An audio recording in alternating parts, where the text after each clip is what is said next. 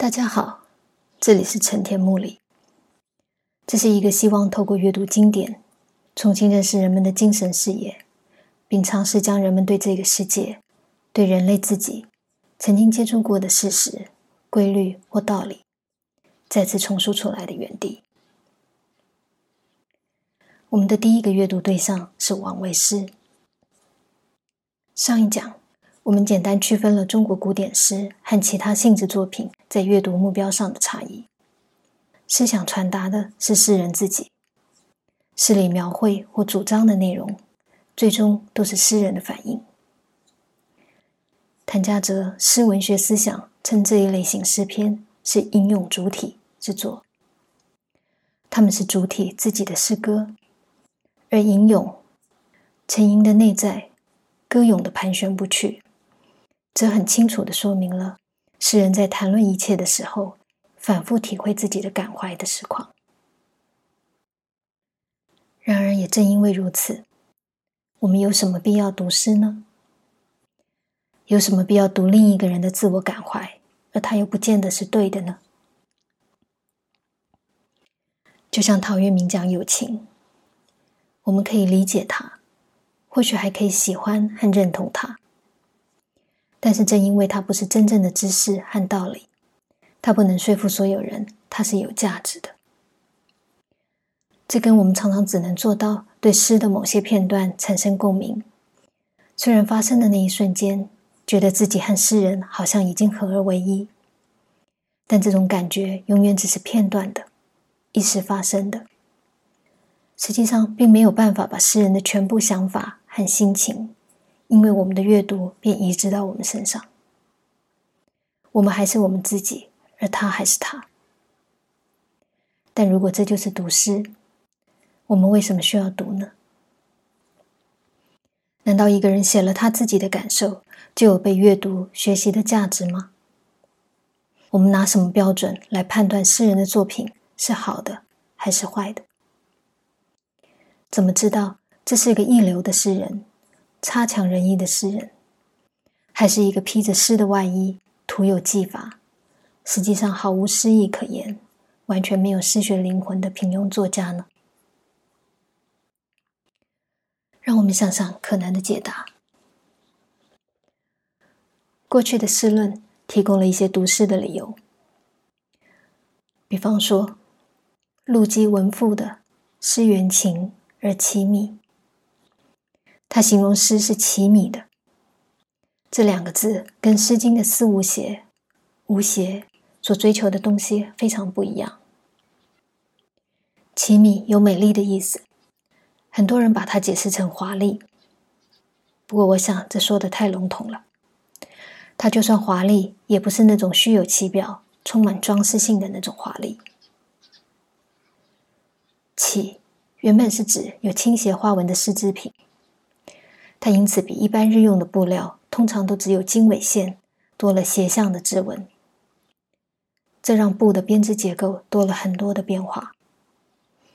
而丝质材料，我们都知道是很有光泽的，那个光泽甚至像陶瓷或镜面反射那样，连带让人觉得布的材料都超乎预期的变成了另外一种东西了。起因此是用来讲一种非常多姿多彩的美。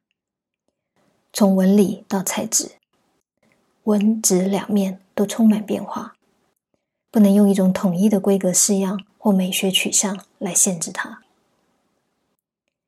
奇米的米则是细微细致的美，是在各种细节或幽隐处也没有疏漏、不敷衍、不粗略的美。米这个字因此有时候会跟密、紧密的密连在一起。两个字都是在空间上、规模上非常细密、致密一类的形容。它因此不是一种诉诸大模态的美，不是那种不经品味、一眼看过去，因为感官受到刺激而马上觉得愉悦的表面之美。比如树大就是美。米的美是由于细致，渗透在维系之处，不让费心寻访的人失望的美。一种用心的美。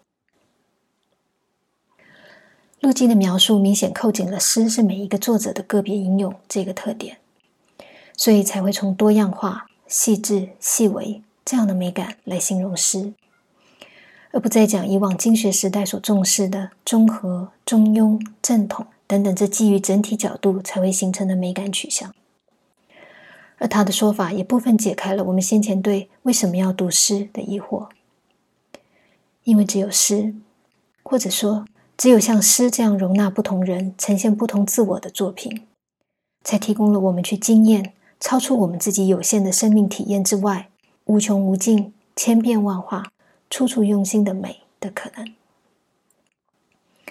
如果把它跟较早的《诗经》《思无邪》来比较，我们就更能体会出整个心态和阅读目的的差异。无邪是绝对的，是在正邪之间一个绝对的选项；但奇米则是什么样态、什么可能性都可以包含。视学发展走到这个阶段，知识分子其实希望看到的是人类心灵多重的时间。不过，只是这样的理由。虽然能够说明读诗的优点，却还不太能够回答读诗的必要性究竟是什么。允许作品有更多形态、更细致的表现是没有问题的。用美来让作品的价值从客观对错超脱出来，无拘无束也是可以的。但是，我们承认有不同的形态存在，跟我们为什么需要去了解、学习它。还是不一样层次的事情。特别是如果我们明明知道它并不全然是正确的知识或道理，那么阅读这样作品的必要性就更需要建立在比这些瑕疵更重要的地方上，才足够说服人它确实值得一读。否则，问题还是一直绕回来，何必读它呢？我们换另外一个角度来想想可能的答案。奇米因为凸显每个人焕发出来的不同美感，所以没有办法回答人为什么需要阅读另一个人。那么，我们试着找一个既是各自不同，却同时又具有共同人性基础或人性价值的东西来回答这个问题。我的意思是说，如果每个诗人自己不同的吟咏背后，其实有我们作为人同样都涉及的、必须知道或努力的内容。那么前面的那些质疑，也许就可以解开了。那么，什么正是这样的一种东西呢？显然就是陆机说“诗源情”时就已经指出的情。这个说法得到很多呼应，包括同时期的许多诗论、文论，甚至较陆机更早一点的汉代毛诗大序讲《诗经》诗学的时候，也已经开始尝试。把诗从原本的言志的志转移到情上面来讲。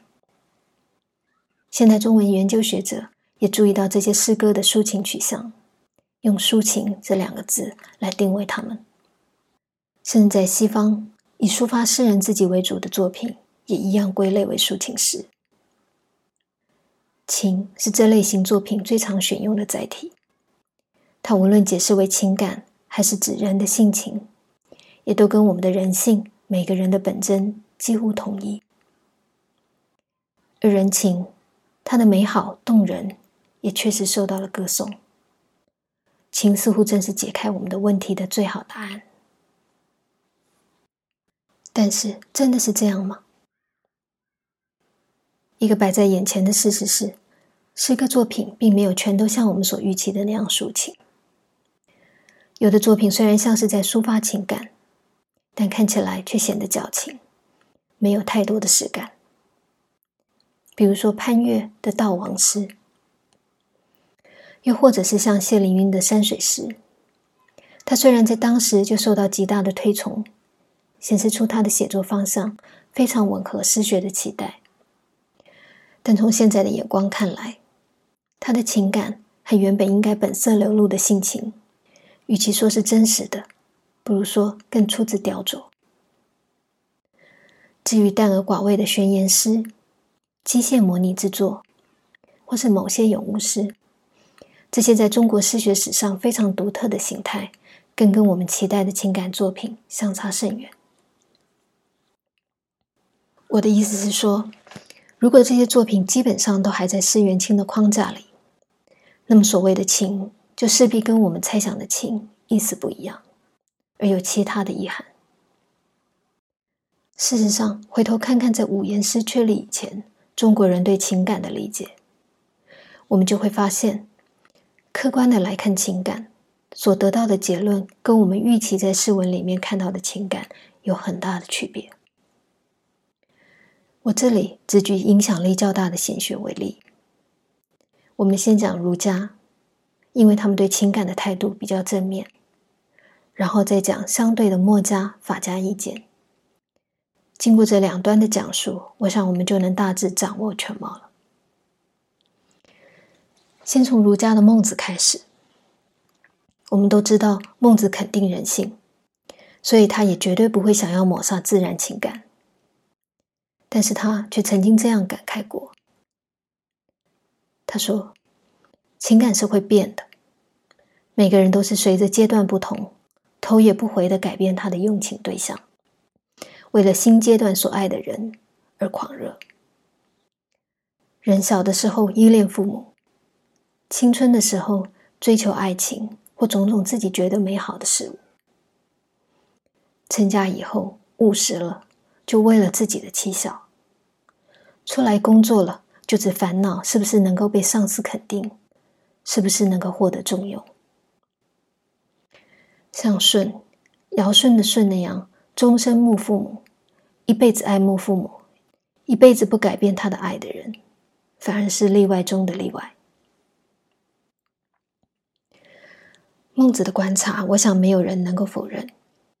但如果这就是人之常情，那么情感真是令人非常失望的，因为情感如果正常来说都会变，情感还会是一个我们想象的最人性、最真实的东西吗？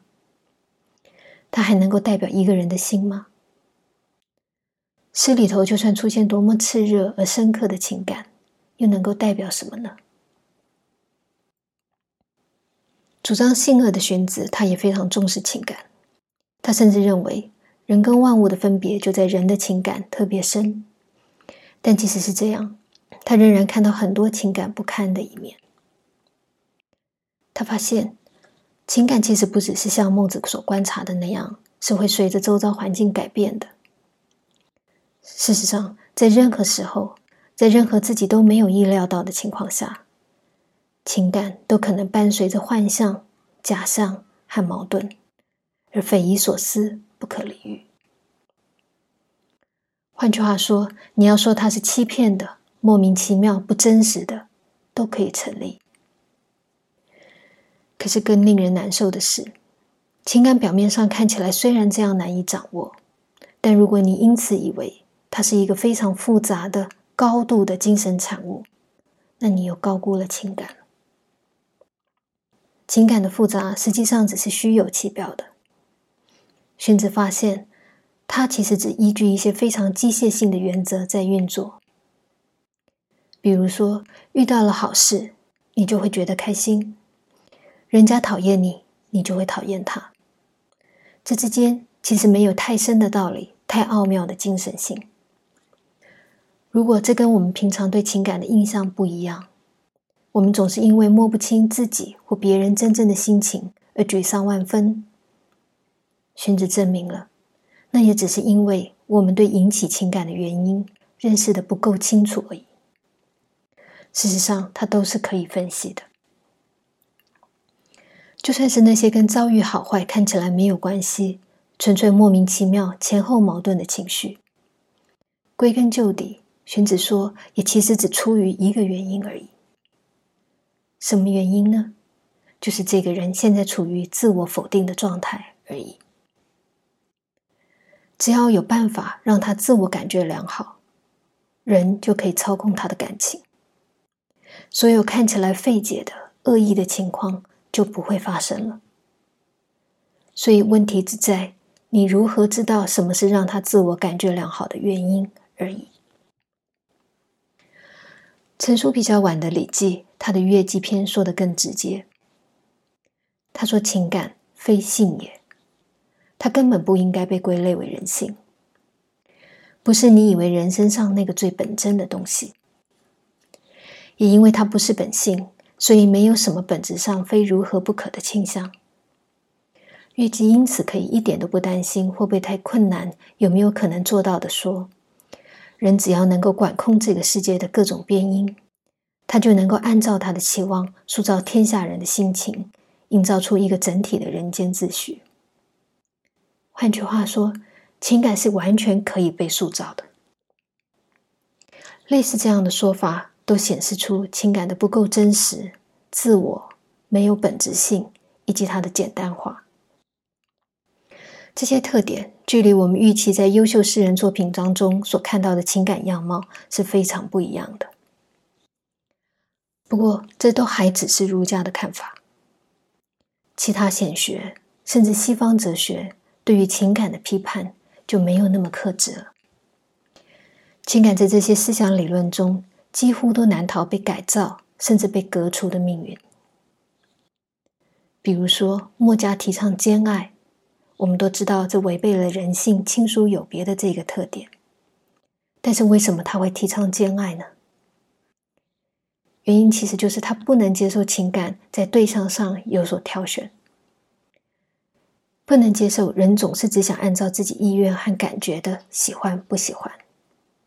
他的理由可以理解，因为情感或所谓爱，本来应该是让人跟人相互帮助、和谐美好的。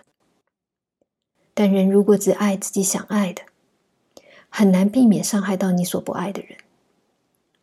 既然会伤害人，这种情感当然已经不配说是情感了。只考虑自己，怎么可能是情感呢？所以，对墨家来说，就算亲疏有别是人的天性，是人性，但人性也不应该被拿来当做借口。如果情感必然只能如此而无法改变，那么它无论如何都应该被抽换或改造。至于法家对情感的批评就更多了，他连在我们特别偏爱的关系上都看到情感的无能和无情。韩非观察到很多父母无力教养子女，逼不得已的时候，只有借官吏、刑罚这类从社会或上层阶级而来的强制力量，才可以有效的管教他。原因是什么呢？可想而知。这是因为子女知道父母爱他，所以他才可能恃宠而骄，对父母的劝告跟哀求置之不理，照样做自己想做的。如果不是情感，他就没有这种心思和可能。而从这个例子，我们也可以看到，诗假使要借用情感将人的心意传达出去，是未必能够成功的。情感并不是我们以为的那样动人的。它有很多事实上的缺点和局限。先秦以来对情的这些认识，自然不可能到了五言诗的时候就突然改观了。陆机诗缘情，因此也很谨慎的只用“缘”这个字来讲诗跟情的关系。“缘”这个字让诗跟情之间带有顺应外在事物的意味。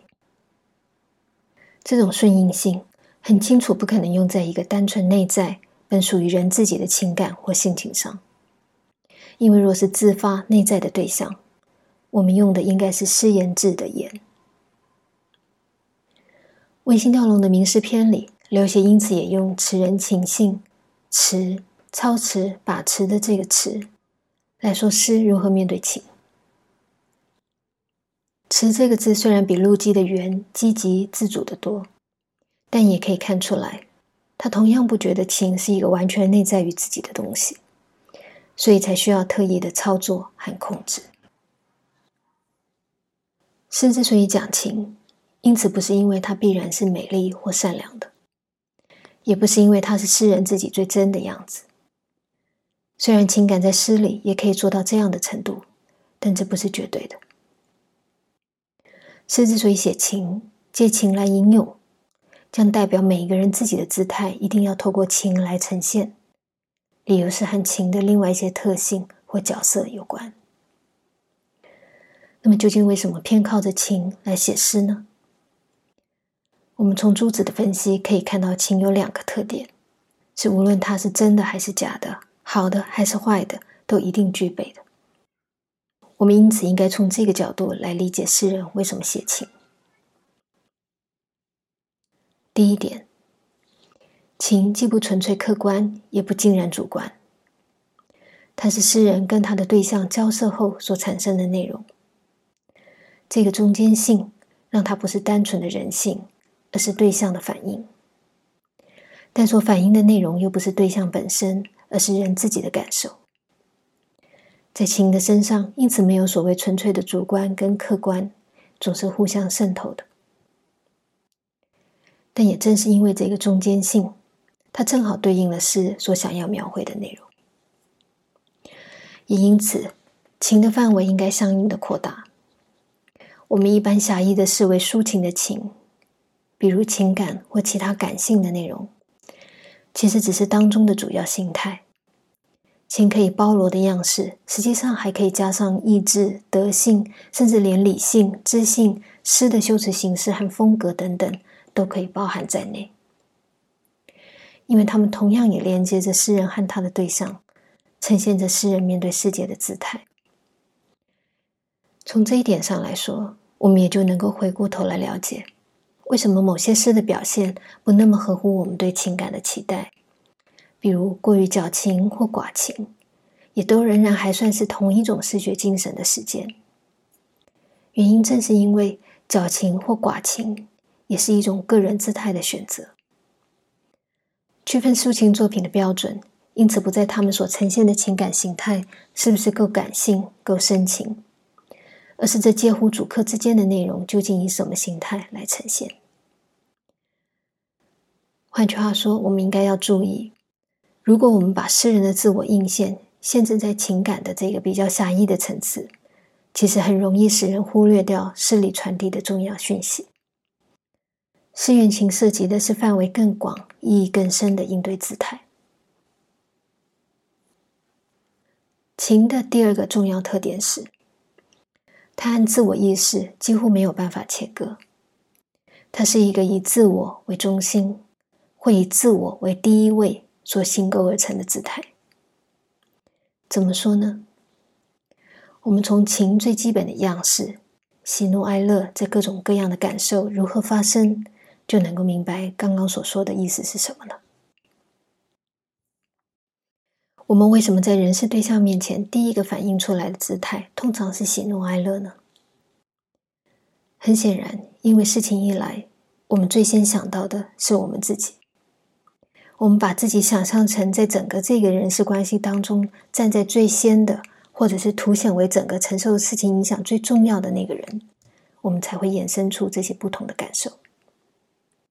反之，如果我们是旁观者，或者这个人或事跟我们其实无关，那么就算他出现在眼前，我们都不会产生喜怒哀乐。我们对他的描绘是冷静而理智的。但只要我们不自觉的把他跟我们拉上关系，而且在这个关系当中先想到我们自己，我们就必然按照他对我们的影响，给他喜怒哀乐的评价。乃至于究竟他跟我们是什么样的关系，我们也都不再客观来看。换句话说，一切都先是基于自我的，一切都从自我的眼光当中来新构而成。先秦诸子对情感的许多质疑，都和这个因素是非常有关的。比方说，人的偏爱、情感的善变，或者那些利用情感来任性妄为的作为，乃至于情感当中的许多运作的原则，归根究底，都源于人的自我。在作祟，就算是舜，父亲意图杀害他，他也不改变对他父母的爱。看起来像是无我的一种情感，但这种坚持，谁又能说他没有自我呢？世人借情来表露自己，因此是理所当然的。情本来就是由自我所构架出的人跟对象的关系。谈到这里，我想我们已经渐渐勾出了诗的轮廓了。不过到目前为止，诗之所以为诗的本质，还没有真正浮现。